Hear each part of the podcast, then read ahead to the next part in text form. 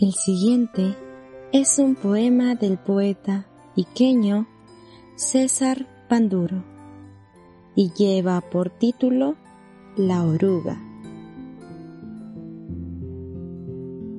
La oruga en sus entrañas guarda árboles, las hojas sujetas a la rama, sin volar ni ser alas aguardan que la oruga se nutra de sol hasta pintarse de flores el cuerpo y de puntillas buscar agua entre las sábanas de los pétalos, aplaudir con sus alas al aire y seguir el camino que le señala su lengua.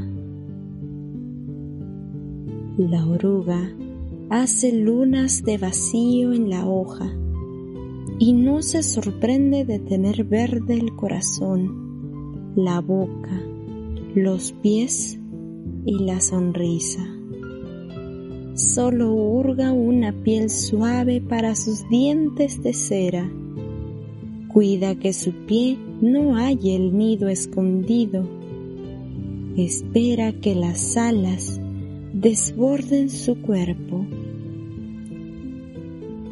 dejará la mirada verde por ojos azules. Temerosa dará el primer aleteo, un remo frágil en el mar de aire que duerme en el jardín, abrirá puertas invisibles.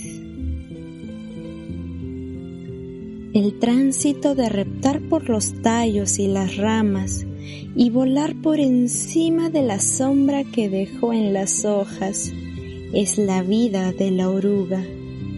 Cambiar de nombre y mirada, amar y posa, agua y agua, volver al origen del viento y dormir sin que nadie lo pregunte en las entrañas de las hormigas que limpian el césped del jardín de lo que cae y no crece.